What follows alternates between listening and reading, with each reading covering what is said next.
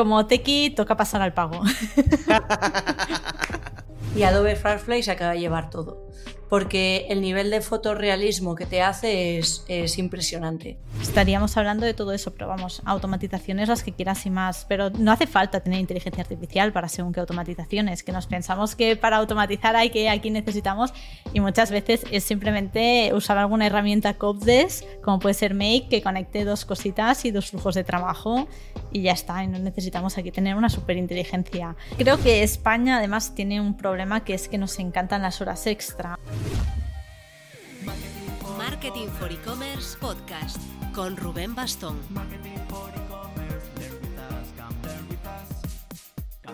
Hola marketer, el 30 de noviembre se cumple un año del lanzamiento al mundo de la primera versión abierta de ChatGPT, ChatGPT, y parece que haya pasado una vida. El aniversario pilla a OpenAI, su matriz, en una semana convulsa tras el culebrón vivido con el despido de su CEO Sam Altman, su posterior casi reincorporación que terminó con Altman y varios compañeros pasándose a la parte de inteligencia artificial de Microsoft y el ex CEO de Twitch, Emmett Shear, como nuevo CEO de OpenAI.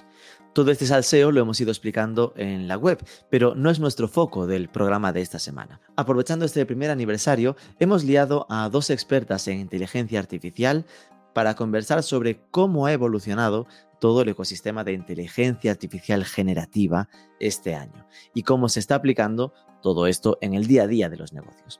Las invitadas son Monse Laviaga y Esther Serra. Esther Serra es ingeniera informática y experta en aplicación de inteligencia artificial en comercio electrónico desde su proyecto IT Serra, IT Serra, centrado en desarrollo web y automatización de procesos. Monse Laviaga, por su parte, es la fundadora de Fotografía e-commerce. Desde que salió ChatGPT puso muchísimo foco en este tema, tanto para aplicarlo en su negocio como a nivel I+D, de modo que ahora es la directora de innovación en WIM Group, el grupo de Web Impacto. Vamos a hablar de cómo aplicar la inteligencia artificial generativa en textos, en chats, en imágenes, en vídeos, en análisis de datos. Saldrás de este podcast sin duda con ganas de probar herramientas como Copy AI, Midjourney, Adobe Firefly, Runway, Pattern.ai. Así que este programa es de los de escuchar con boli cerca. Espero ese follow para el podcast, esas cinco estrellitas en Spotify y amor, mucho amor en redes sociales para estas dos cracks que me acompañan. Pero antes... No es descartable que todo esto te suene un poco a chino. Mantenerse al día en nuestro sector es complicado, va todo demasiado rápido. Por eso tenemos la Marketing for E-Commerce Academy, para ayudar al sector a mantenerse al día. Tenemos el foco puesto en montar programas para empresas, cursos breves, in-house, para formar a los equipos en Google Analytics 4, en cómo eh, sacar el máximo partido a la inteligencia artificial, cómo vender en marketplaces, cómo exprimir posibilidades de un PrestaShop. La Mac Academy se adapta a lo que necesitas y resuelve. Escríbeme o revisa la info en academy.marketing4ecommerce.net.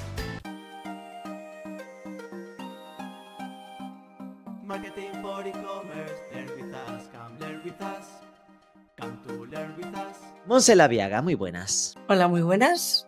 Un placer estar por aquí. Y Esther Serra, muy buenas. Muy buenas, encantada de estar por aquí. empecemos por una breve presentación para conoceros mejor. Empezamos por ti, Esther, cuéntanos. Pues yo soy ingeniera informática y hace como unos cinco años me lancé al mundo del emprendimiento y monté un estudio de programación del cual ahora soy CEO y en el cual nos dedicamos a desarrollo de e-commerce y ahora últimamente pues todo lo que es la implantación de la inteligencia artificial dentro de los e-commerce para conseguir rentabilizar más los e-commerce con menos esfuerzo. Qué simpático porque al ver el nombre de It Serra pensé que era el It de ello como soy una It Girl, la It Serra, pero no, es de IT, ¿no?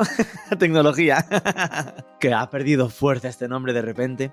Eh, perfecto, Esther, muchísimas gracias. Monse Laviaga, cuéntanos un poco quién viene siendo. Hola, bueno, muchas gracias por la invitación antes de nada. Y bueno, pues yo soy la fundadora de Fotografía e-commerce, que viene a ser un estudio de fotografía y vídeo especializado en comercio electrónico. La verdad es que el nombre ya es, define mucho. y es, este estudio lo monté hace 10 años. Eh, la empresa creció, creció, creció, hasta que la vendí a principios de, de este 2023 y la he vendido al grupo Win Group, que viene a ser eh, principalmente o Impacto D2C, eh, diferentes empresas que hacen diferentes servicios para e-commerce para poder hacer así lo que sería un casi 360 ¿no? para, para una tienda online, del que ahora soy pues directora de innovación. De ahí un poco el, el doble rol y la doble capota. en ese grupo, en Web Impacto, también está Reskit, por ejemplo, ¿no? Lo de las aplicaciones móviles. Con Reskit hacemos el desarrollo de, de las aplicaciones que, que, hacemos por Aforless, pero no pertenece al grupo. Ah, vale, vale. Ok, bueno, la idea de este podcast es eh, atacar a vuestra faceta más inteligencia artificial, a la parte de innovación de Monse, a la parte de desarrolladora informática de, de Esther, porque estamos en el primer cumpleaños del lanzamiento de ChatGPT. Así que Felicidades. Felicidades, ChatGPT, sopla la velita, cumpleaños. Eh, empecemos por un ¿Cómo recordáis ese momento hace un año? ¿Qué pensasteis cuando visteis en las noticias, se paró el, informativo y dijeron, atención, atención, están haciendo, se presenta públicamente ChatGPT? Monse, te cuento a ti primera. Yo creo que lo que más me impresionó, o sea, ya me impresionaba la forma en la que podías dialogar, ¿eh? O sea, porque ya con, yo con Alex lo he intentado muchas veces, y con Siri, y con estas, pero no, hmm. ese nivel de conversación pues no, no llega. Llegaba siempre una barrera de yo esto no puedo ayudarte. Bueno, y, podemos hablar en presente. Llega una, una, barrera que hasta mi hijo de tres años dice, está loca, ¿no? Hace así. Y bueno, pues vi, eh, de repente vi que, que no, pues que, que pasaba, ¿no? Esa, eh, que realmente podía haber una conversación. Y cuando además, porque cuando hicieron la presentación, hicieron la presentación con todo lo que tenemos a día de hoy, incluso seguirán desvelando cositas, es decir, con toda la parte visual en la que tú podías ver, un, que le daban, creo que en, el vídeo de Sam que eh, hacía un poco la presentación, le daba una imagen de, una, de un bodegoncito, de una harina con unos huevos, con no sé qué, y le preguntabas, ¿qué puedo hacer con esto? Y te decía, en la imagen tienes esto, esto puedes hacer, y te digo una receta. O qué pasa si cortaría eh, una imagen de un montón de, globos sujetados por una persona y tú le preguntas qué pasaría si yo corto las cuerdas y que te responda que saldrían volando. ¿Sabes? Entonces, el conocimiento que tiene incluso de las propias imágenes y obviamente a nivel de conversación a, nivel un poco de copilot casi que lo puedes tener para tus tareas, pues es, es abrumador. A mí me cambió radicalmente. No ChatGPT, quizás más, a mí me cambió Midjourney Dali, pero, pero vamos, el sombro no, aún no me lo quito, yo creo. Pero que fue muy poco después, ¿no? Es decir, fue como de repente una vorágine de novedades de ChatGPT a finales de noviembre y Midjourney y Dali casi a las semanas. Sí, eh, Dali empezó antes, creo que en marzo del 2022 estábamos viendo, creo que fue marzo, ¿eh? igual te digo malas fechas, eh, pero mm, o mayo del 2022 estábamos viendo lo que hacía Dali 2 Mm, y eh, yo en, agosto recuerdo estar súper sumergida en Midjourney y ChatGPT ah. vino después. Sí, sí. Ya estaba la, si no, si no, jugando con las fotos. Ahora, sí, ahora te lo voy a buscar, seguramente lo estoy diciendo mal, pero yo creo que... pues búsquelo mientras Esther nos cuenta cómo vivió el momento de, del nacimiento de ChatGPT. Fue un por fin. Fue un por fin porque en todos los entornos tequi llevaban desde el 2015 diciendo esto llegará, esto llegará, ¿sabes? El típico llegará, llegará, llegará, pero nunca llegaba al asunto. Era como, ajá, vale, va, pero cuando yo lo quiero. No, y ahí demos de no sé qué y veías empresas enseñando demos y decías, ya, pero yo quiero, yo quiero ya la chicha. Y ya cuando llega dices, bien, ya venga, juguetito nuevo, vamos a por ello. Ya fue. Hmm fue más así, en plan de ya por fin, lo que llevan años diciendo que están trabajando, trabajando, trabajando, por fin ya empieza a salir y que sale de una forma muy pública, que se podría haber hecho de una forma muy restringida, muy premium y tal, y salió muy para todo el mundo, entonces hay que agradecerlo también. ¿Y por qué creéis que salió tan público? Porque claro, ahí ya están las voces que dicen, claro, lo abrieron al público porque necesitaban entrenamiento, entonces era la forma de así seguir captando datos. ¿Creéis que va por ahí? ¿O simplemente fue un tema de, pues mira, conseguimos una beta pública publiquísima gratuita para después ir haciendo el premium y forrarnos sin dar en dinero, como probablemente ya estén haciendo. ¿Cómo, ¿Qué opinas, Esther? Yo creo que se les juntaron dos cosas. Una, cuanta más base tengas y más gente lo, lo esté usando y más haya a la hora de inversores externos es más fácil conseguirlo porque tú ya tienes una base de clientes muy potente. Y luego la segunda, el algoritmo ya se había descargado Google unas cuantas veces seguramente, entonces hmm. es probable que ya se estuviera empezando a quedar corto y necesitara más entrenamiento. Y es verdad que si nos vamos fijando en las fases, eh, ChatGPT cada vez responde mejor. Entonces es muy probable que también quieran que nosotros, dándonoslo gratuitamente, trabajemos para ellos un poquito y entreguemos su algoritmo de una forma gratis. Altruista. ¿Qué, Monse, ya encontraste el dato? Sí, eh, no lo he dicho mal. Noviembre efectivamente fue el lanzamiento, lo que conocemos como ChatGPT, ¿no? Y, y sí, las, las, de imágenes iban un poco anteriores. Pero vamos, que, todo el año de, del, todo en ese mismo año. Lo que sí, un poco contestando un poco a la parte esta de por qué lo harían tan público, quizás yo no sé si es por el tipo de usuario que quieres captar. Al final, lo que otra cosa está buscando para, para decirla bien es ¿Cuánto tiempo tardó ChatGPT en alcanzar los, el, millón de usuarios? Lo consiguió en cinco días. Cuando a Netflix le costó 3,5 eh, años, tengo no lo sé de memoria y me ha dado tiempo a buscarlo. Eh, Twitter dos años, Instagram dos con cinco meses, ¿vale? O sea, al final ha sido que lo puede usar cualquier persona. Yo creo que al final la comparativa con Alexa es buena. Eh, mi, mi, suegra, por ejemplo, es ella se dice negada a la tecnología. Yo no digo es negada a la tecnología porque no creo que eso exista, ¿no? pero ella se dice que es negada a la tecnología y sin embargo una Alexa lo usa. Entonces yo creo que esto es lo mismo, o sea, ¿por qué ChatGPT está en público? Porque al final se quiere que aquí lo pueda usar todo el mundo y lo pueda usar mi suegra, ¿no? Entonces, cuanto más sencilla sea la interfaz de uso, más probabilidades tiene de esto ser un pilotazo, un pelotazo que sea útil, ¿no? Para todo el mundo. Pero en cambio, esto lo has buscado en Google y no en ChatGPT. Oh. podría decirte, no, estoy usando Bing, pero no, he usado Google con Chrome, pero podría estar usando Edge y Bing perfectamente. Sí, sí, sin duda. Vale, ¿y cómo habéis vivido? No? estamos aún en esta cierta introducción de.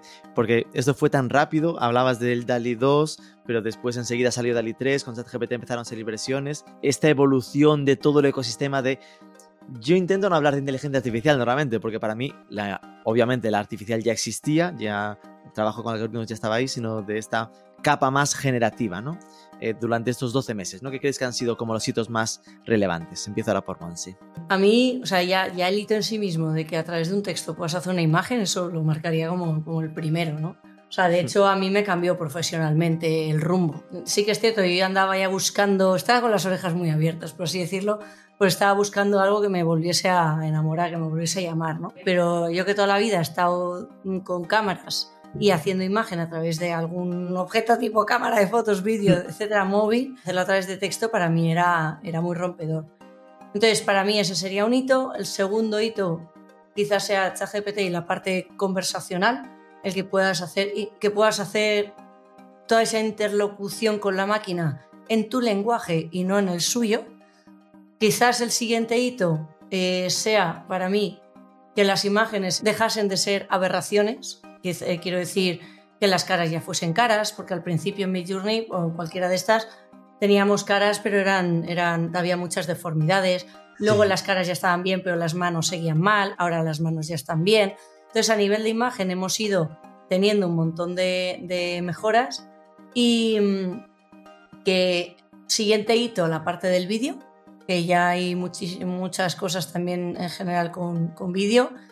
Y la, la, siguiente con ChatGPT, casi la, la, última, que ahora ya tienes metida la parte de visión, esta que decíamos que interpreta imágenes, que tú puedes, tienen integrado DALI 3, tú puedes hacer una imagen dentro de tu conversación o le puedes dar una imagen y hablar sobre esa imagen, lo que te despierta un montón de usos a nivel práctico, ya sean los e-commerce, empresas, etcétera, etcétera.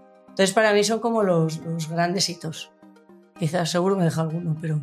Esther, ¿se ha dejado alguno, alguno que, te dejase? La, Yo te diría que no, porque el tema de las imágenes me parece brutal y creo que es donde realmente más despunta. Tema de imágenes, vídeo, ahora también con modelados 3D, o sea, me parece que es lo que más despunta en cuanto lo que es ChatGPT, la parte generacional del lenguaje, conseguir que sea un lenguaje más natural, era algo que tarde o temprano tenía que llegar. O sea, no puede ser que Siri y Alexa sean tan tontas. Yo creo que las hacen tontas. Desde luego. No, no puede ser. Y cuando lo haces en inglés funcionan bastante mejor. Entonces, mm, no sé hasta qué punto ellos también frenan el desarrollo de esas aplicaciones. Esto me deja un poco loco, porque ¿qué sentido tendría el mantenerlas tontas? Por... Em, Dale, perdona. Esther. No, no, dale, faltaría más. estoy Te- pensando, estoy pensando. Ah, vale. Digo, ya que te he dejado sin hitos, al menos no robarte la pregunta, ¿sabes? Pero si me cedes, me meto. Probablemente por un tema de, de- de que no te la líe. O sea, al final Alexa se mete en las casas contestando a, a niños, adultos, adultos con más o menos sentido común, abuelos. Entonces tienes que tenerlo muy... Nadie quiere ser el titular de un problemón. De hecho, ChatGPT, una de las cosas que las que creo que por las que probablemente hayan avanzado es que han salido aún alucinando el producto, como alucina. Entonces, Y esto de alucinar es técnica, es palabra técnica de cómo funciona. sí que, que viene a ser que se inventa la respuesta. Muchas veces, muchas veces acier- acierta. Y si sabes de lo que está hablando, podrás reconocer si la respuesta que te ha dado es correcta o no. En función de cómo le des el prompt, puede estar dando un, un resultado malo. Malo quiero decir que, que no sea verídico. Eh, pero te lo va a decir con una certeza absolutamente, bueno, que si no sabes el tema te la va a colar. Entonces nadie quiere ser un titular de, oye, una Alexa me ha dicho que haga esto, que tengo, o que, o que pasa esto. ¿Sabes? Que, que te pueda meter en un problema. ChatGPT está generando muchos problemas por ahí de gente que no lo termina de, de usar, ¿no? Correctamente. Entonces supongo que, que las hacen tontas por esto. Supongo, ¿eh? Ni, ni idea. Esther, ¿tienes alguna otra elucubración al respecto? Yo creo también porque a la hora de desarrollar los productos el reconocimiento por voz es muy complejo. Distintos dejes, distintos acentos, como hablamos. Entonces, si las hacen muy listas, tú les vas a demandar más y a ellos les implica a nivel de desarrollo estar más punteros. Entonces, a mí siempre me da la sensación que muchas veces me mantienen un poco tontas también por tema de costes, para no tener que verse obligados a tener que hacer esa innovación continua. Eso podría creérmelo más, ¿ves? Al final que es lo de y con Alexa, Amazon seguramente esperaba la- el advenimiento del e-commerce por voz, ¿no? De que todo el mundo dijese, Alexa, pídeme eh, la no sé las pilas a 3 más 24 eh, para mañana. Y como eso al final no acabó pasando, como mucho lo metes en la cola, pero al final acabas consolidando en la web o en la aplicación como siempre. Oh, qué bonita taza. No se aposta. pues que al final Alexa no, convierte, por lo tanto no, aporta, ¿no? Y si de repente los costes por su uso, jaja en casa con las cancioncitas con los niños y diese mucha conversación muy interesante, supondría un coste de, de mantenimiento que no, no le daría por el otro lado eh, a nivel de ingresos, ¿no? Aún así, hombre, yo creo que visto lo que ha pasado con ChatGPT, bastante pérdida de oportunidad ha sido para un Siri o por un Alexa haber dado este paso, ¿no? Porque ahora las vemos como las pobrecillas. Ay, Siri, lo que, lo que era y para lo que se ha quedado, ¿no? Eh, Hemos hablado un poco de los, de los hitos como a nivel general, ¿no? Esto, claro, para los que más o menos estamos metidos a qué significa cada cosa, nos parece interesante, los más tequis como Esther. Pero bajándolo a, tierra, yo sí que tuvo, tenía cierto miedo de, ok, hubo el momento hype, estupendo, pero que después fue bajando y como, ok, ya no sé, ya todos fuimos dejando de usar un poco ChatGPT, ¿no? Eh, ya no lo usas para todo, ya se quedó para, oye, ya se ha ido quedando para cuando necesitas limpiar los datos de un Excel y le pides que te limpie no sé qué, cosas ya más concretas, ¿no? Entonces, ¿qué, qué aplicaciones prácticas en el día a día a nivel negocio e-commerce veis que se han ido quedando como estables o que veis como mayor oportunidad? Esther, te toca antes de que Monse te machaque. En cuanto a aplicaciones así del día a día, es verdad que hubo mucho hype, pero creo que en ese hype nos dedicamos a abusar de ChatGPT. O sea, es que le decíamos a ChatGPT, le pedíamos cosas que sabíamos hacer sin necesidad de preguntarle. O sea, era la cuestión Incluso cosas de preguntar por preguntar. antes decías lo de cada vez hace más cosas. También es cierto que ChatGPT ha ido acotando un poco más algunas que otras historias, ¿eh? Porque yo al principio recuerdo haberle pedido darle nombres y que te diera las URLs de LinkedIn. Y pagatapra, te las daba. A veces alucinaba un poco, en plan que se las inventaba y ni existían, pero te daba URLs. Ahora le preguntas eso y te dirá, no, es que claro, es un entorno privado, es decir, empieza como a, a notar el peso de que tiene muchos ojos encima y, y que no puede hacerlo todo, ¿no? No, es, es eso, creo que nos pasamos, nos pasamos preguntando y creo que ahora ya estamos preguntando lo que era, lo que es normal y habitual. Los negocios seguimos eh, usando chat GPT todos los días, mm, quien más, quien menos, pues oye, búscame no sé qué información. Pero sobre todo lo buscamos mucho para textos y yo últimamente lo que estoy tirando mucho también es para imágenes. Ahorra muchísimo tiempo en cuanto a imágenes y en eso Monse nos va a poder decir todas las barbaridades que puede hacer. Porque es en plan de, ay, tengo que hacer una creatividad ahora para una red social. Pues, tengo esta foto, pero es que la he usado 24.000 veces. Pues venga, se la paso a cualquiera de estas de inteligencia artificial y que le dé un vuelco y que ya no parezca, ya no es la misma foto que siempre usada, ¿no? Es un pelín distinta, pero la base es la misma. Y luego toda la parte de análisis de datos. Ya no solo limpiar CSVs, pero ya está empezando que tú ya le das datos y ya te empieza a sacar cosas bonitas. y esto ya es un, es un puntazo para los que nos dedicamos también a la parte de analítica. Es el coger, tener allí algo que tú le puedas preguntar de una forma normal, lo que comentábamos antes también. No hay que hablar con el lenguaje de la máquina. Los que hemos hecho análisis de datos estamos muy acostumbrados a selects y hacer queries y hacer tal, pero Oye, y lo cómodo que es no tener que acordarse cómo narices era un inner join dentro de SQL, sino preguntárselo directamente natural y ya que el sistema calcule qué tiene que hacer, es muy práctico. Y con esto yo a veces tengo miedo a que se convierta en una especie de IA a dos velocidades. Porque claro, estás comentando, el análisis de datos, sí, a mí me consta gente que te dice, yo estoy haciendo análisis predictivo. Le doy los datos y me suelta pues la previsión a tres meses de, en función de esto que va a pasar. Yo me quedo pensando, ¿esto es en el mismo chat GPT que yo?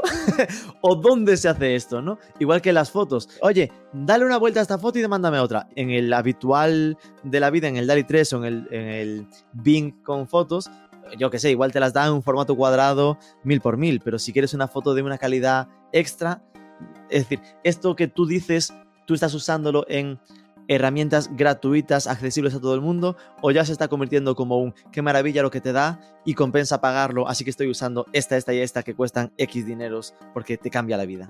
Como Teki toca pasar al pago. toca el gratis, o sea, he de decir que ChatGPT 3 es buena, pero claro, cuando pasas al pago, eso de ChatGPT 4 es ya, estamos hablando de otro nivel. Y no es un pago que digas, no, es que es súper caro, no sé qué, son 20, unos 20 dólares al mes más o menos, si no recuerdo mal, 20, 30 dólares irá no es tan caro. Al final, si tú piensas en todos los costes estructurales que puedes tener en un negocio o una empresa, en serio, a mí, yo me dedico a esto, claro, para mí es una herramienta que forma parte de mi negocio. El saber cómo va me permite ayudar a los demás y coger y decirte, pues mira, ¿te merece la pena pagar o no? No te merece la pena pagar. Mm. Entonces, a mí eso me ayuda, pero en cuanto a esto, sí, pago. ¿Y pagas ChatGPT o también pagas por Midjourney o cuáles son? No, de momento solo pago por ChatGPT 4. De momento solo por esta. Intenté, eh, tuve como un mes la versión de CopyEye para ver un poco cómo hacía los textos y tal, pero yo en la parte de textos no acabo de saber sacarle el jugo. Eh, pero eso soy yo haciendo los prompts que no lo sé hacer bien seguro. Porque no acabo, siempre me parece como que muy casposo lo que me devuelve. Y es como, eso es porque yo te pregunto casposo, porque si no, no me lo devolverías así. pero no sé cómo sacarle el jugo a la parte de texto, entonces no me compensa pagar CopyEye para eso. Ajá.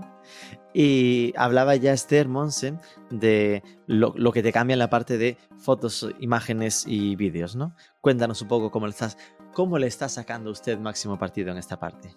Y ya me voy, porque bueno, ahora se pondrá 20 minutos a hablar, a contarlo todo. bueno, para eso, si, si, me tiro 20 minutos hablando y tú no quieres eso, es que me estás moderando mal. Entonces me tienes que decir, Monse, cariño. Monse, venga, ya está.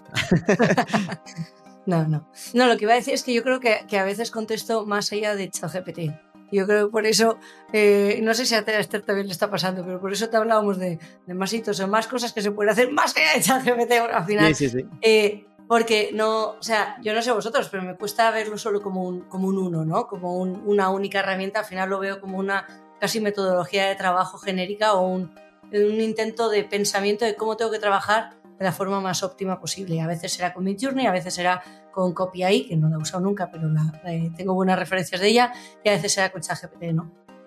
Entonces yo, por ejemplo, en el caso de las imágenes, le veo muchísimo potencial toda la parte que sea de cara a SEO, de cara a descripciones. De, oye, pues yo con una imagen o e-commerce ya enriqueciendo fichas de producto, ¿no? A nivel de texto. Que aunque a Esther no le termine salir y nosotros estamos haciendo que nos salga, pero estamos ahí también luchándolo, Em, pero sí que ya conocemos, ¿no? Gente que ya está usándolo, e-commerce que ya lo están usando ChatGPT para poder nutrir esas fichas de producto y que estén más enriquecidas.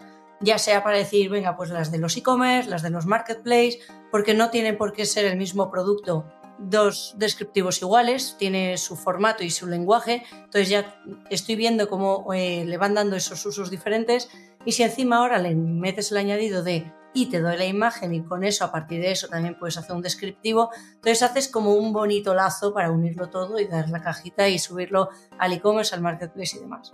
Entonces, para mí tiene ese potencial la parte de ChatGPT con la imagen. Pero vamos, a mí personalmente, por ejemplo, me ayuda a redacciones de artículos, de entrevistas, de también tengo mi podcast eh, de que me ayuda a hacerme el guion, las preguntas. Oye, mira, ya tengo, es un rollo que no sepa cada vez que hablas con el chat GPT que no sabes quién es, entonces ya tengo mi prom base de soy no sé qué, hago no sé cuánto y quiero y te voy a ta ta ta ta, ta para no tenerlo que poner 10 veces mm, todas las veces. Ya tienes tu, archivo de saludo a, a ChatGPT para que ya sepa quién eres y se ponga en situación.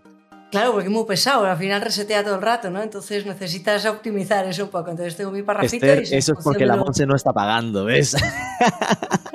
bueno, pero... Bueno, estoy pagando este mes, pero que yo sepa tampoco se sabe quién eres aunque pagues, ¿no?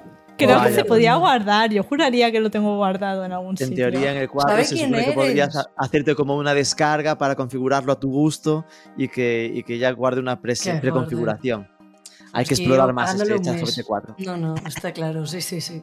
Yo es que hasta que no ha salido la parte de DALI 3 y que la habéis pasado a toda pastilla, pero yo es que me, ha caído el mundo, se me ha vuelto a, desordenar el mundo cuando yo me enteré hace unas semanas que un archivo mío de Excel lo podía normalizar. Y estoy ahora con Data Analysis a tope.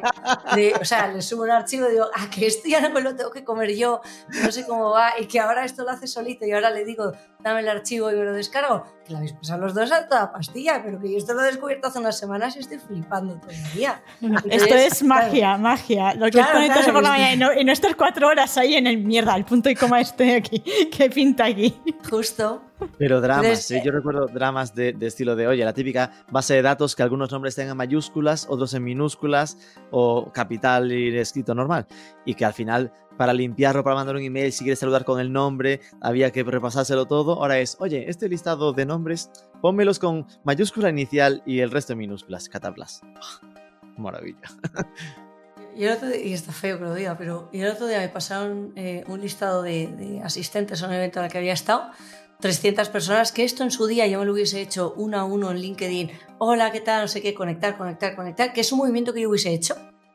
Ahora no lo puedo hacer porque no tengo ese tiempo. No es que sea tan famosa, es que bueno, los días son muy cortos. Y eh, el otro día lo hice con un, no sé cómo se llama la extensión, Harpa o algo así, que está conectada a ChatGPT. Y le dije de este listado, me lo conectas todo a LinkedIn. Le di a conectar, conectar, conectar. Pues, y me lo hizo entero. Y digo, pues esto es muy cómodo, esto es muy cómodo. Entonces, yo creo que es ir cogiendo el chip. A veces será una extensión, a veces tal, a veces tiran de ChatGPT o tiran de otras, pero es un poco. Y, no ir, ojo, no soy una spamera aquí dándole a todo el mundo a tal, pero, o sea, un movimiento que yo hubiese hecho ya de forma manual antes, pues es que ahora tarda muchísimo más. O sea, menos. Sí, sí. Eh, y todo esto sin hablarme de imágenes aún. Así que ahora ven y háblame de.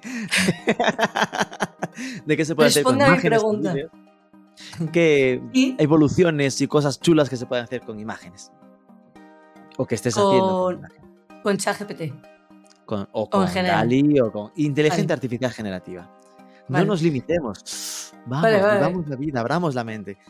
Mira, lo que es revolucionario, lo que está pasando últimamente es Adobe Firefly 2. O sea, lo que eh, para en general los e-commerce, que lo que se busca es fotorrealismo, eh, nosotros hemos tachado Midjourney, ojo, ha sido nuestra preferida durante todo este año y medio, y Adobe Firefly se acaba de llevar todo, porque el nivel de fotorrealismo que te hace es, impresionante. Eh, es súper sencilla, no te pasa como con Discord, con Midjourney, que tienes que saber cómo habla la máquina para pedirle las cosas, que si raw style, que si no, le tienes que decir palabras raros para que te saque la, la imagen que tú quieres, ¿no? En general con Adobe se han centrado muchísimo en realismo y el lenguaje para hacer el prom es muy natural también. Entonces tienen esas dos cosas ganadas. Y nosotros ahora mismo estamos haciendo una apuesta muy seria otra vez por ellos.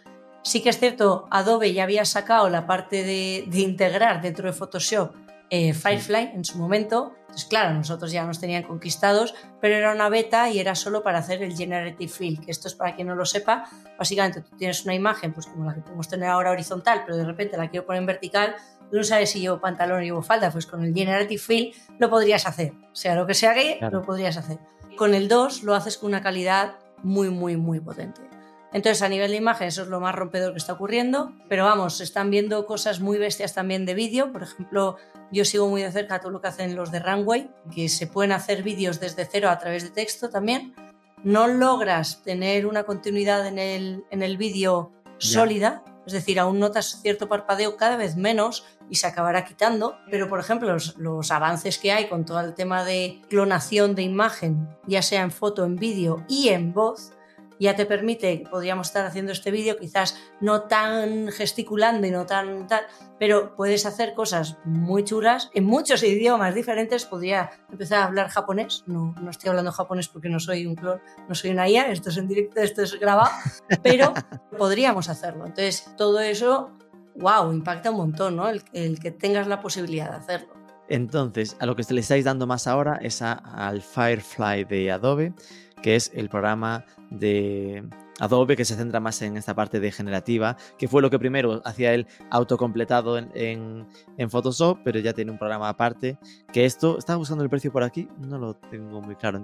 Los de Adobe son ese 300 euros al año, 360, ¿no? Más o menos. Mm, no, yo no he pagado por las pruebas que he hecho. Pruebas, ¿eh? Mi equipo no sé, no hemos pedido la tarjeta en todo el sentido que tampoco están pagando. Eh, se van creando Gmails cada, cada mes.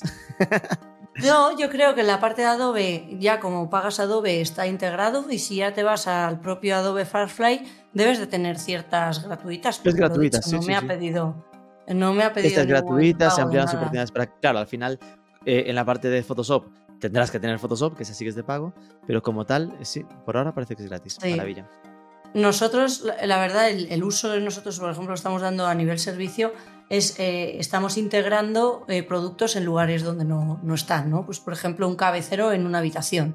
Esto antes lo hacíamos con imágenes de stock, pues ahora esa habitación la estamos generando antes de ayer con Midjourney, hoy con Adobe Firefly, mañana con la que toque. Pero luego también estamos haciendo modelos a través de inteligencia artificial para el, eh, un tema de mayor diversidad en una web o y eliminación de derechos de imagen, que suelen ser costosos también.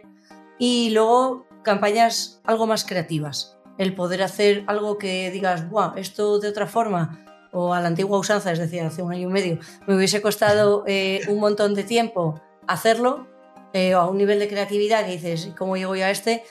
Y ahora es, eh, es, es mucho más fácil, ¿no? sí que le estamos quizás dando más esos tres usos. Y bueno, la parte de fichas de producto, también cuatro usos. Y seguro que rasco alguno más. Pero esos tres son muy. Es decir, te pasa como con nosotros con el Excel antes. Acabas de pasar por encima, pero es cargas de profundidad cada una. En plan de, yo le saco una foto a un producto y le invento la habitación por detrás. Ojo, ¿eh?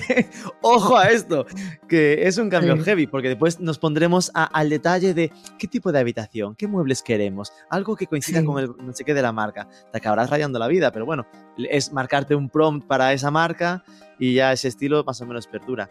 Lo de editar las caras de las modelos para evitar los derechos de autor, también que exige una reflexión, ¿no? Es decir, ese punto de, supongo que tienen que aceptarlo las modelos cuando eso pasa, ¿no? Hay una especie de cambio en la forma de contratación, supongo, ¿no? Sí, eso es, lo suyo es avisar. Claro, es que lo que uno se sabe no pasa. no, no, ojo, que lo, o sea, quiero decir que no lo vas a hacer a traición, ¿no? De, así que efectivamente avisamos porque lo suyo es avisar, es lo que hay que hacer.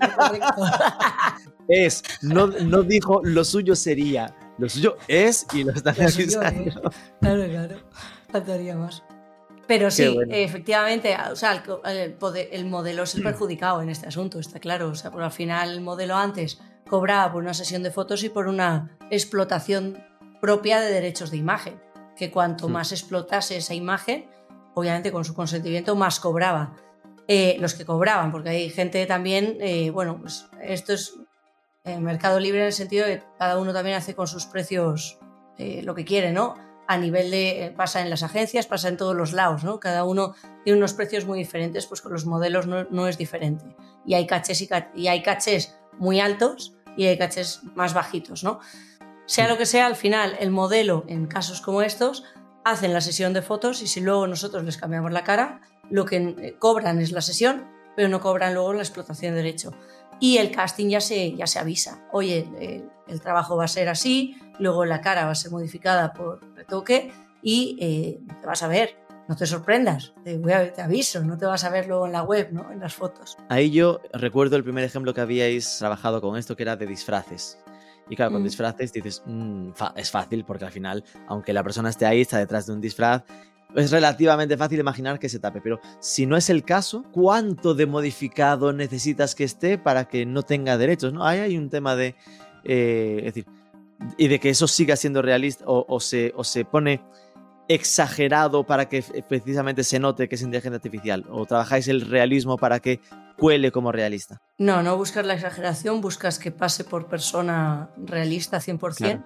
de ahí que Adobe nos caiga muy bien. Pero cierto es, no lo puedes hacer, al menos a día de hoy, a nivel masivo, por ejemplo, por una temporada entera de moda, que a los seis meses se te va a cambiar. Quiero decir, para que esto te compense hacerlo, no, te, no, no es tan automático como para darle un botoncito y que lo haga solo, ¿no? Entonces, no le puedes si tú estás pagando un modelo por seis meses de derechos, te va a compensar pagar eso y cambiar todo por inteligencia artificial. Ahora, ¿qué pasa en el caso de los disfraces? Los disfraces se pueden tirar en el e-commerce fácilmente 10 años. Entonces, los trabajos que hemos hecho de cambios de cara ha sido con productos que tenían unos derechos muy, muy altos. Ya sea mucho tiempo, pues por eh, disfraces, eh, lo hemos hecho otra para marca sanitaria, que tenía pues gorros, mascarillas, cosas que, que no lo van a cambiar en seis meses. Esto podría tener sentido, por ejemplo, en, en, moda además, con campañones, campañones publicitarios, donde ahí sí que tiene una fuerte partida económica la parte de los modelos y ahí te pueda compensar. Nos ha pasado datos curiosos, y yo creo que también aquí hay algo que por, por explotar todavía, que en vez de querer sustituir para eliminar, lo que puedes querer es buscar una persona en concreto para incentivar. Por ejemplo, nos pasaba con un cliente, nos decía, a nosotros nos gusta mucho grabar a nuestros empleados y que hayan, hagan ellos los tutoriales de cómo se monta lo que sea, pero nos gustaría hacer un deepfake porque no siempre podemos tener al empleado haciendo esto o en la ubicación que sea. Me gustaría ponerle su cara, pero me es difícil grabar. Y esto puede pasar con celebrities, puede pasar con, con mucha gente que sea di una agenda difícil. Ahora que es tan fácil coger la cara de Beckham y hacer cualquier creatividad, yo con el permiso de Beckham, ¿vale? Que me escribo todos los días con él, obviamente. Eh, la confianza es fácil, claro. Claro, ¿verdad? Con el permiso, con el consentimiento de esa persona a la que vas a hacer esa campaña, es que puedes hacer campañas que no te hace falta tener a esa persona delante. Interesante. Lo del deepfake no salió porque es muy, muy, muy, muy fastidiado hacerlo y económicamente muy costoso. Sobre todo Pero... en vídeo, si es el tema de la grabación. En vídeo. Si estaba imaginando. Y Esther, tú que te dedicas a, a, a, la parte más de desarrollo web y de aplicaciones, ¿en esa parte lo utilizáis? Es decir, ¿es algo que estáis metiendo también como para lo de la inteligencia artificial, para la personalización de la experiencia? ¿O, o qué tipo de uso le estáis dando por ese lado? La personalización es, es, el futuro, yo siempre voy a decir. Cuanto más. Así de, decimos desde el 2016. Así llevamos desde el 2015 diciendo hay que personalizar. Pero la personalización es el futuro y en relación también a lo que comentábamos de los modelos y tal, también les puedes cambiar la raza, si no recuerdo mal. Entonces, claro, imagínate sí. Que tú tienes un cliente que sabes que es de otra raza distinta a la tuya, pues ¿por qué mostrarle en el sector moda, imagínate, eh, la ropa eh, no se la muestras con alguien, un modelo de su raza? ¿Sabes? Entonces de tal forma que ya puedo ver si ese color eh, encaja o no encaja. O puedo ir viendo las tener cosas. una edición para España y otra para Suecia, en la que no solo cambiasen los textos, sino los modelos que fuesen un poco más blanquitos, un poco más rubios, un poco más altos, ¿no? Sí, incluso las imágenes del cabecero en la habitación, pues que la, la, la habitación sea más sueca o menos sueca, más mediterránea también. Wow. Es, estamos llegando a ese tipo de personalización en base de dónde se conecte el usuario o es hacia dónde vamos a ir. En base de dónde se nos conecte el usuario, vamos a ir personalizando modelos, vamos a ir personalizando imágenes, vamos a ir personalizando textos. También si conseguimos tener como más identificado nuestro avatar, pues que nuestro avatar es más juvenil o es más senior, pues también ir adaptando los textos, ¿no? Pues si tengo un senior, pues queremos textos como más formales, por regla general, no nos gusta tanto el, el macarreo, pero quizás si tengo a alguien más juvenil, quizá busco un texto más macarra. Entonces, ¿por qué no ir personalizando esas descripciones de producto en base al tipo de cliente que se me conecte a mi e-commerce? Eso suena muy a futuro y a una aplicación compleja. ¿eh? No, no, sé yo si en un Shopify o un Magento, un PrestaShop sería fácil de repente hacer esas condiciones variables en función de la edad del usuario. En función de la edad del usuario no, pero en función de dónde se conectan, que eso sí que tú lo puedes saber por IP geolocalizada, mm. Eso sí que lo puedes ir haciendo. La parte del cliente sueco, hasta ahí sí. sí, de hecho ya hay aplicaciones que por inteligencia artificial, como comentábamos también, para conectarlo a los marketplaces en 20 minutos te lo generan todo. Tú das una imagen de un producto, te hace la adaptación de la imagen del producto a cada uno de los mercados, te hace los textos en los idiomas que tú quieras, te hace los avatares y lo subes al marketplace y te hace el texto optimizado para cada uno de los marketplaces. Eso, qué herramienta es? ¿Que es para un amigo? Eso te, te, la busco luego, creo que se llamaba Sprite, pero no, no estoy 100% segura, pero luego te la busco y te la paso. Vale, vale. Pero es, te lo hacen Mientras enrolla Monse, tú me vas buscando. bueno, yo también la quiero, así que nos lo pasas a Claro, es... Que tengo un equipo entero de Marketplace a los que a lo mejor les, viene muy bien. Igual les interesa cotillarlo un poco. Nada, no te preocupes, mientras buscas. Vale, entonces, vuelvo a mi, a mi versión polimalo, ¿vale? Es decir, yo recuerdo, pensando en, este año, hubo esos tres primeros seis, tres, los primeros tres, seis meses que eran muy locos, todo el mundo probando, incluso exagerando, ¿no? En buscárselo todo. De hecho, hubo cierto drama el, nuevo el SEO ha muerto, porque claro, todo va a ser conversacional, nadie más va a usar Google, Google se va a la porra, después Google saca BART, que es como la competencia, Google empieza a no destacar demasiado BART, no vaya a ser que lo usen porque lo ponen entredicho como buscador y no saben monetizarlo, pero tengo esa sensación, bueno, de hecho, de verdad, estoy recordando cosas de aquel primer momento, no sé si recordáis, hubo ese momento agencias con inteligencia artificial es decir, que era una web, tú ponías tus briefings y ya automáticamente te devolvía la, como la campaña hecha, ese tipo de historias. Son cosas que todo el mundo probó muchísimas cosas en aquel momento, ¿no? Ahora eso como que ha bajado un poco la espuma, ¿no? Ha bajado un poco más a lo real. ¿Por qué es esto? Es decir, se está ralentizando la evolución, la evolución sigue eh, a marchas forzadas, pero simplemente estamos centrándonos en ya los usos concretos como estos cuatro o cinco tips que, que les imputábamos. Monse, ¿tú qué crees? A ver, yo creo, por un lado, hace unas semanas pensaba, digo, el, ya parece que va minorando este hype, ¿no? Que ya no es mm. todo ya, ya, ya, pero en realidad, semana que lo digo, semana que lo retiro a la siguiente, porque de repente sale no sé qué. Digo, viene Firefly, viene no sé qué. Justo, o sea, viene Firefly, viene ahora que si liberan la parte de la visión de ChatGPT, o sea, de GPT-4, que esto lleva tres días, lleva muy, muy poco en realidad. Entonces voy bien, digo, es que es imposible no estar ahí. Y luego que, tus propios procesos o los procesos que vas, ya no tiene sentido ir por ahí, tiene sentido más ir por el otro, ¿no?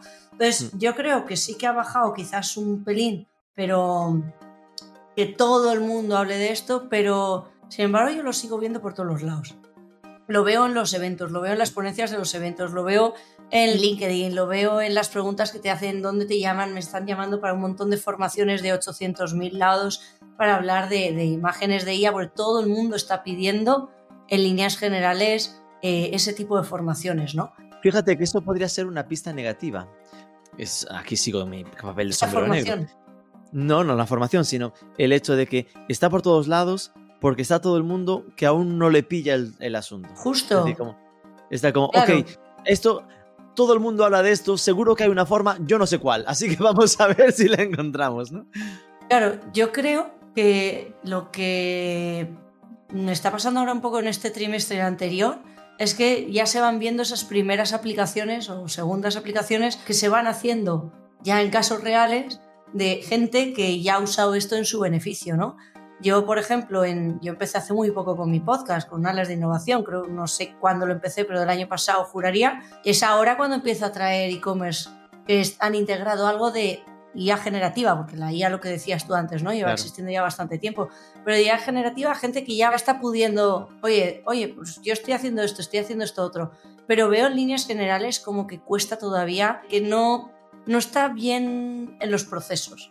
¿No? Esto, venga, pues esto lo uso un poco aquí, esto lo uso un poco allá, pero todavía no termina de estar bien, bien aterrizado en muchos casos. Pero yo creo que hay, una, hay un interés generalizado de meterlo. Entonces, antes o después eh, se logrará. Quizás He tarde dos escuchado años. la palabra, la palabra podcast, has dicho alas de innovación. Alas de innovación. Por favor, si no lo siguen aún, vayan a su Spotify o el podcaster que deseen para seguir a Monse La Viega en su podcast Alas de Innovación. Alas sin ya. H. Madre mía, sí, estaría bien sin H. Esto es como habéis sacado una lista de no sé cuán- cuántos podcasts hace poco y no estabais, pues así te la meto dos veces y así No. la próxima vez es 21. que y tenemos unos mínimos, ahí. ¿sabes? No, no entra cualquiera en ese listado, hay que tener un histórico mínimo por lo menos. ya Bueno, te ya guardamos para el año que viene. Esther, ¿ya encontraste esa herramienta? Sí, pattern. Pattern con doble T como patrón. Con, sí, exactamente. Pattern. Pattern.com. Nos quería engañar con lo de, con lo de Sprite, ¿eh? Monse, ¿te das Es cuenta? que No Sprite era otro.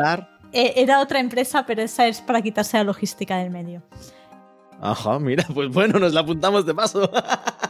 ¿Eh? Sprite para quitarse logística. Y Pattern para cositas a marketplace. Para gestión de marketplaces, sí.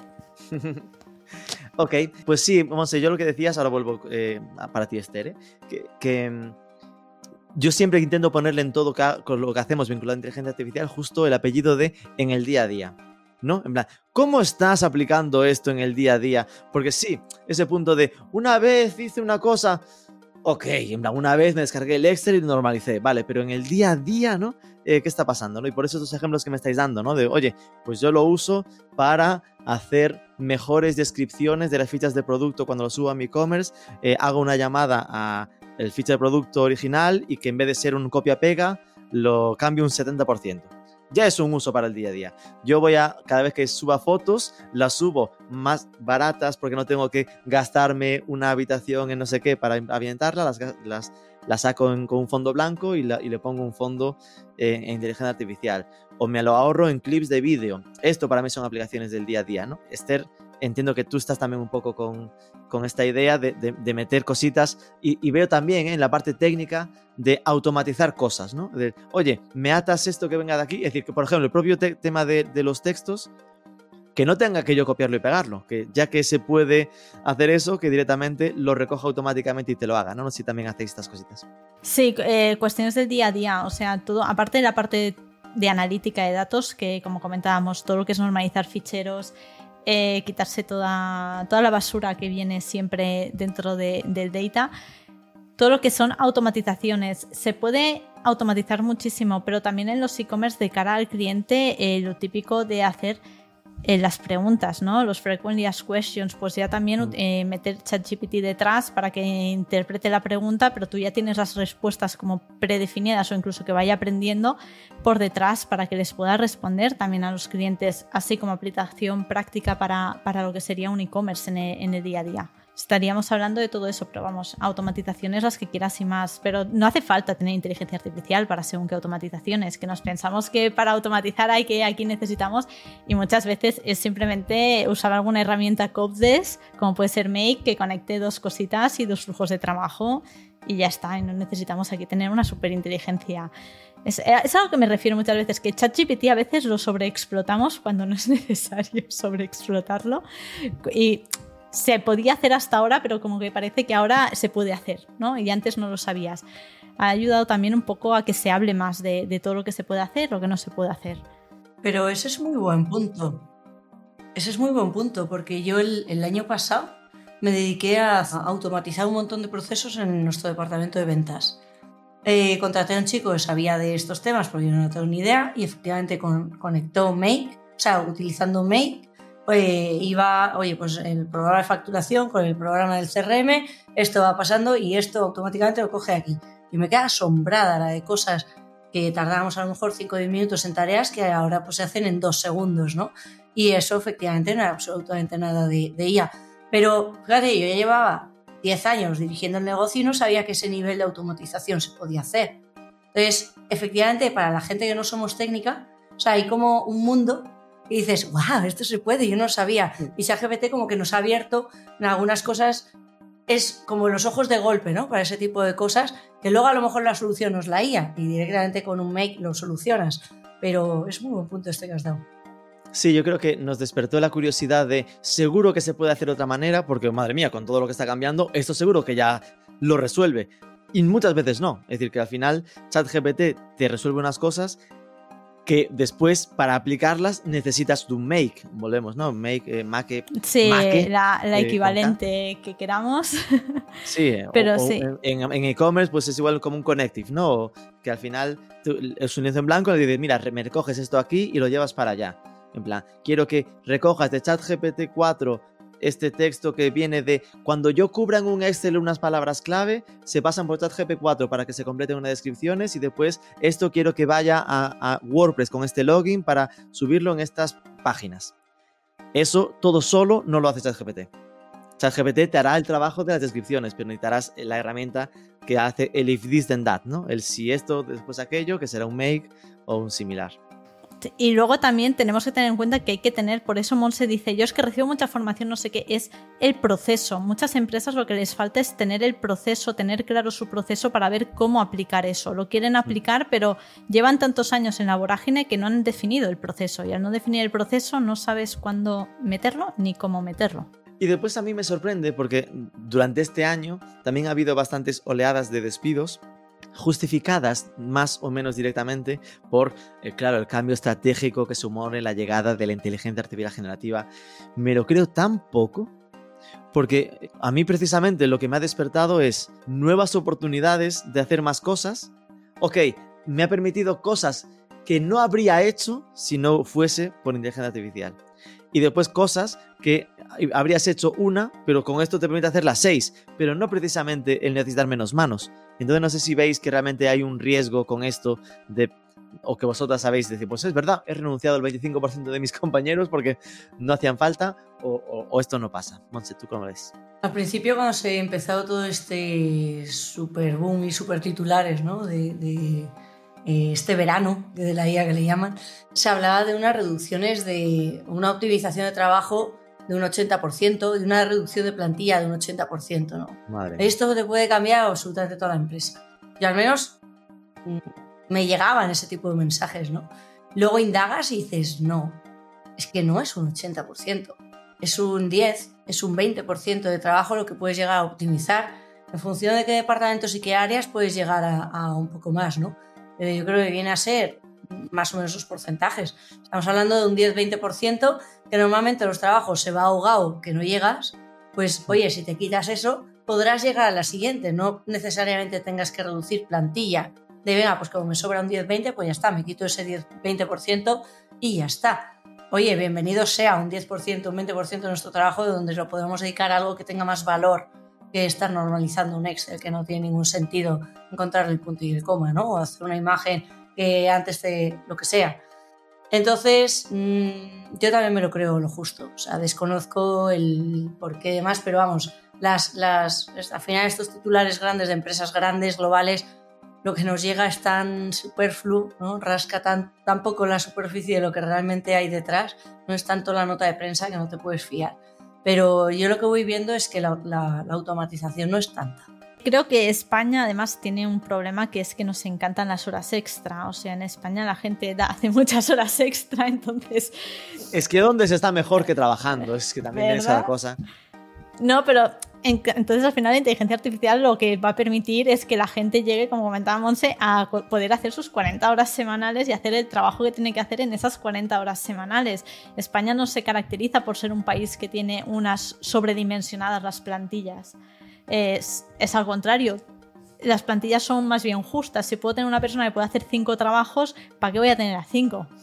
Voy a tener a una que para eso, mm. que para eso la pago. Entonces, la inteligencia artificial lo va a permitir. Es verdad que hay temas para automatizar. Y es verdad que hay grandes empresas que son muchos mamuts y también mantienen muchos puestos de empleo que ya son arcaicos también. Es que hasta qué punto lo que nos estamos encontrando es que se te juntan prejubilaciones o se te juntan que tienes que rescindir determinados puestos de trabajo que en su día tenían sentido pero que ya hoy en día no y lo, estabas manteniendo ahí porque tenías un sindicato, tenías alguien detrás presionándote para que no lo hicieras. Y ahora coges y dices, venga, ya, venga, pues con esto cojo y despido, aprovecho, hago lo que tenga que hacer y ya me los quito de encima y me quito el problema de encima. Entonces tampoco sé, cómo como comentáis, es un tema de rascar, al final nunca sabes lo que pasa en las grandes empresas no, no lo sabes. Y es verdad que la inteligencia artificial se está aplicando más en pequeña y mediana empresa porque es muchísimo más fácil el cambio de mentalidad, el cambio de procesos y, meter una automatización que en un gran mastodonte donde quizá hacer un cambio en una sede en Madrid eh, afecta a cinco sedes a nivel mundial y a 5.000 personas. Es que no es lo mismo. Pero bueno, ya es bastante interesante esto que estáis comentando porque justo estáis en dos proyectos donde a priori según esa corriente de pensamiento, os habría tocado mucho, ¿no? En plan, a gente de edición de fotos, pues oye, con el Firefly, pues no sé para qué los tienes, Monse, supongo que habrás pasado de 20 a 5. Y en temas de desarrollo, ¿no? Que también para los desarrolladores era, ya te lo hace el código, el código, esto es facilísimo, ya lo hace todo ChatGPT. Esther, es que no sé aún ni cómo trabajas tú. ¿Verdad? Increíble. si yo te contara la de mierda que saca el código... Para eso está este podcast. Cuéntanos, cuéntanos. El código no siempre sale perfecto. Alucina también con el código. Alucinas con el código. Me acuerdo, las primeras versiones de ChatGPT eh, metían inyecciones que son unos problemas de seguridad de las bases de datos. Entonces, si tú copiabas y pegabas tal cual, te podías cargar una base de datos. O sea, tú ahora imagínate aquí a un desarrollador de una gran empresa de estas grandes que se dedican a subcontratar las otras grandes empresas pues una de estas cárnicas que coge un becario, que el pobrecito siempre le toca pringar, y dice, Buah, pues venga, me voy a meter con ChatGPT, voy a hacer... Se podría haber cargado un sistema bancario. Y hoy duermo, y hoy duermo, decía. Se podría haber cargado un sistema bancario tranquilamente. Entonces, al final son herramientas que son asistentes. Ahora mismo están en la fase de asistencia. O sea, inteligencia artificial tiene cuatro fases eh, para que nos sustituya tiene cuatro fases, estamos en el salto de la primera a la segunda. El salto de la primera a la segunda implica que siempre tiene que haber alguien validando lo que hace la inteligencia. Es alguien, o sea, la inteligencia te propone y tú validas si sí o si no, pero al final hay alguien detrás validando. Hasta que se acabe de validar, eh, nos quedan unos cuantos añitos. Me estás dejando por favor. Pregúntale las otras tres Por supuesto, es que me lo dejó votando. Me estás dejando el puente perfecto para vea, miremos hacia el futuro. ¿Cuáles son esas cuatro fases? Si estamos pasando a la segunda, ¿cuáles son las siguientes para que nos sustituyan? para prepararnos. La, primera fase es inteligencia artificial, es que la tienes ahí. Ahora la segunda es en la cual nosotros es nuestro asistente. En la tercera fase ya no requiere que nosotros le digamos si sí o si no, ¿vale? Entonces ya hace las propuestas y ya las implementa en producción, ¿vale? Es decir, coge la propuesta, imagínate pues una imagen por así visual, pues cogería y ya la subiría al e-commerce y si la ha cagado, pues ya habrá alguien que coja y la tire para atrás, pero no hay alguien validando antes de subir, ya lo hace solo. Ya pediría perdón en vez de permiso. Efectivamente, ahora pide permiso, luego pediría perdón y lo último es que ya realmente lo hace solo y así ya nos que asesina y ya no nos pide perdón porque pagué. Ya en la última, el que se dedica a coordinar los e-commerce se puede ir a tomar unos gin tonics mientras se suben las imágenes tranquilamente al sistema. Ya la última es simplemente que necesitas a una persona que supervisa y es más quality realmente que ya lo que es el proceso en sí. Es ya verificación de datos, ir haciendo eh, aleatorios para ir verificando que todo va correcto y que el sistema no se está rompiendo en algún sitio. Pero ¿Y ya ¿Cuál es tu... tú que tienes contactos con desarrolladores, ¿esto en qué plazos debemos esperarlo? pues mira, en el 2018... me dicen... En el 2018 yo estuve en una conferencia que decía que el 2030. A mí el 2030 me parecía muy cercano en el 2018. Estamos a 2023, me sigue pareciendo cercano, pero 2040 no te diría que no. 2040 para llegar a la cuarta de que ya seamos un oye el, fin de la programación. la máquina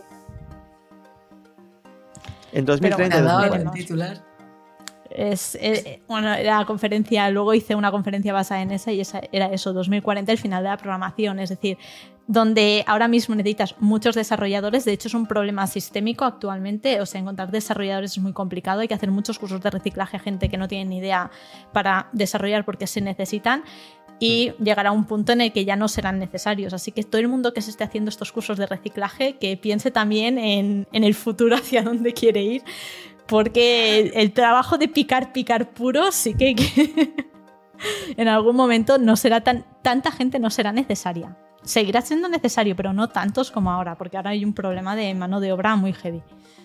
Y sobre todo supongo que, como en todo, ¿no? Es decir, que tocará que ya no valga el, ok, yo resuelvo tickets, a mí me piden esto, hago esto, en plan con los ojos así eh, eh, bien, bien marcados, porque en el fondo, cuanto más automático sea él, me piden y hago, más fácil de sustituir eres. Es decir, que ahora falta más la persona que te diga, seguro que quieres esto, ¿para qué quieres esto? ¿Qué necesitas? Dime lo que necesitas y yo te digo lo que tengo que hacerte, ¿no? Ese tipo de reflexiones más humanas. Sí, un poco dar más, más valor y también tener una concepción más global de lo que es el proceso o el sistema que puedas estar haciendo. No tan solo enfocarte en resolución de tickets. Es que cuando hago clic, o sea, el clásico de cuando hago clic aquí no me funciona.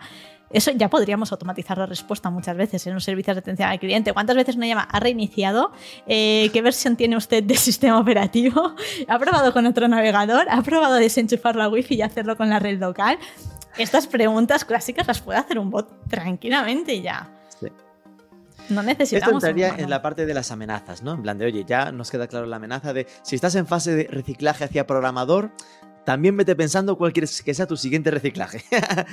Eh, hacia futuro, ¿no, Monse? Aquí a nivel de amenazas, pues eh, eh, en tu caso, pues toca bastante lo de los derechos de autor, que las herramientas en el fondo, sobre todo las de texto, todo ese acervo de, información se ha apalancado en información de terceros, ¿no? El estar usando las webs para aprender y después eh, respondernos. Los deepfakes que antes mencionábamos, ¿no? Lo, difícil que puede llegar a ser el saber si estoy hablando con Monse Laviaga o es Corti disfrazado de Monse Laviaga. Ahora dudo.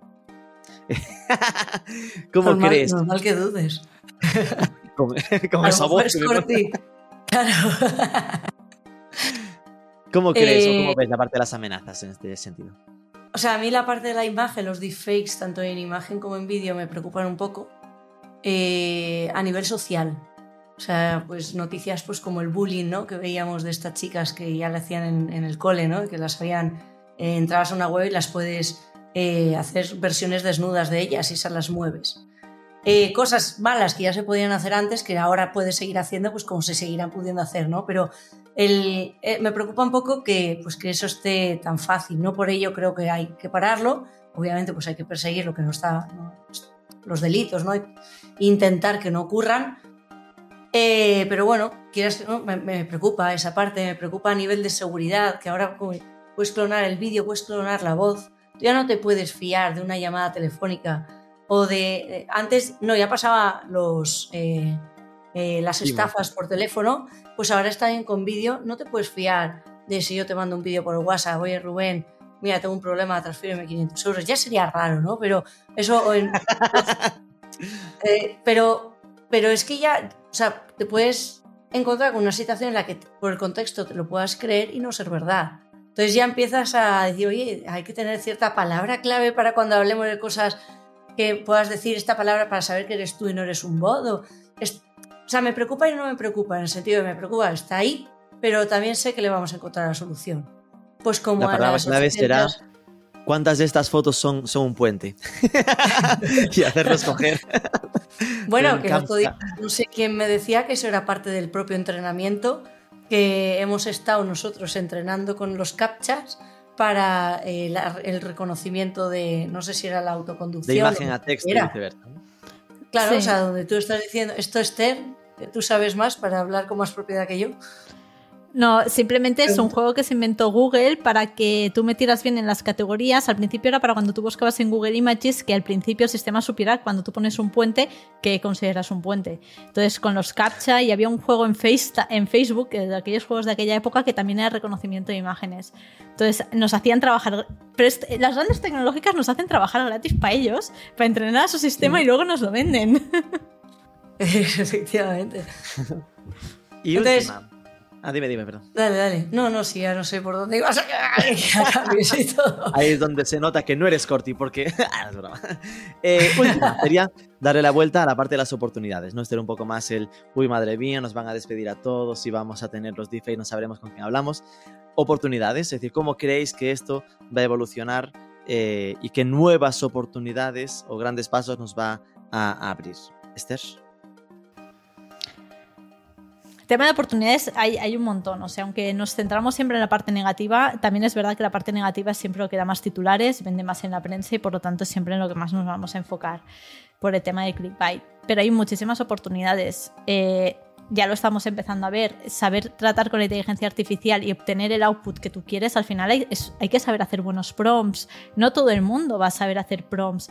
O antes, por ejemplo, pues si tú querías hacer algún tipo de creatividad o algún tipo de, de cosa como más artística y no sabías dibujar o pintar bien o coger bien una fotografía, quizá tú visualizabas súper bien en tu cabeza lo que querías, pero no sabías cómo obtenerlo. Ahora estas herramientas te permiten esa posibilidad de coger y plasmar.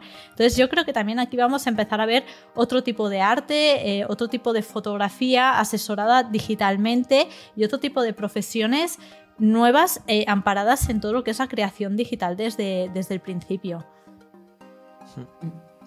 Monselavia. Yo, ah, yo me pregunto mucho si al final ahora generar el contenido, ya sea texto o imagen, es bastante más sencillo que antes Entiendo que ya Internet lo estamos llenando de, paja o, de muchísimo más contenido. Hay un boom de newsletters, de, blogs que se han reactivado. Entonces, ese marketing de contenido que tanto hemos usado en nuestras estrategias, me pregunto en qué, en qué, en qué se transformará. ¿no? Pero yo creo que el otro día se lo pregunté a ChatGPT y me contestaba, ¿no? Eh, pero, pero... ¿Y qué te contestó? Parte personalización, de la que a ti te gusta y sé que te gusta, eh, personalización, eh, un tema de intentar evitar eh, contenidos más, cosas tan genéricas, ¿no? al final es muy bueno dando cosas genéricas, pero no tanto esa parte de expertise va a ser difícil. De hecho, cuando quieres algo con expertise, madre mía, el pro que le tienes que dar, dices, como siga te hago el artículo, porque vamos, para que tienes que dar mucha información para... El otro día decía una frase, ¿no? Garbage in, garbage out. Métele basura, saldrá basura. Ahora, métele un buen prompt entonces saldrá algo, algo, algo rico, ¿no? Eh, algo que puedas usar. Entonces, efectivamente, yo estoy contigo, Esther, mm, ese afinamiento de ir usando los prompts eh, es clave.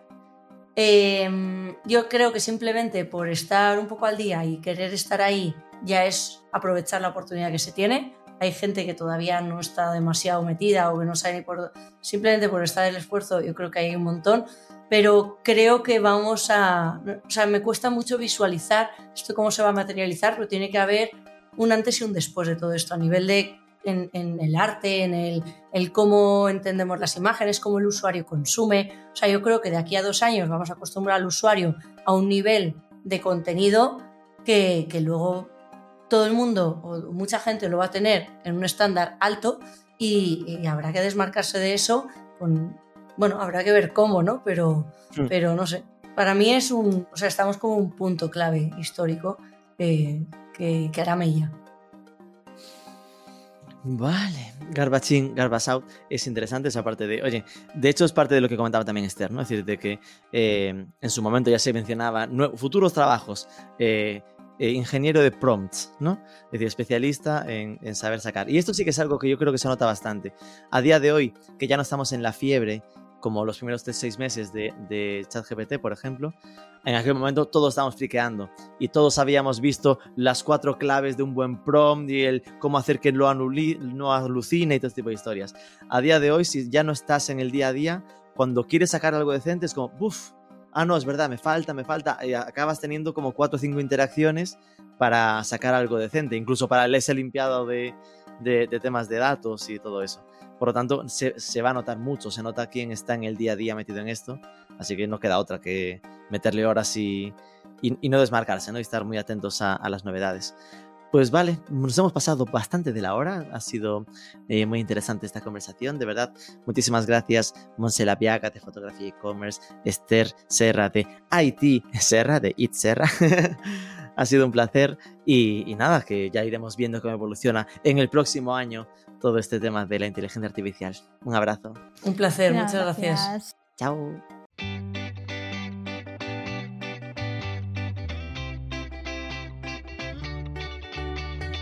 Garbage in, garbage out. Me parece una buena referencia para el día a día. Hay que aprender a hablarle a las herramientas para que hagan lo que queremos que hagan. Ha sido una conversación muy estimulante. Parece que le estoy pillando gusto a esto de las tertulias que llevamos tres seguidas. No temas, la próxima semana tendremos de nuevo una entrevista a fondo con una influencer de TikTok para charlar en detalle de esa plataforma.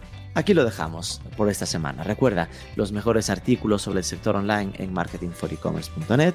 ¿Necesitas formación en temas digitales? Contáctanos en academy.marketingforecommerce.net y no te olvides de darnos algo de amor, compartirlo en redes, decirme algo por LinkedIn o Twitter, suscríbete al podcast, déjanos esas 5 estrellitas en Spotify y nos escuchamos el próximo.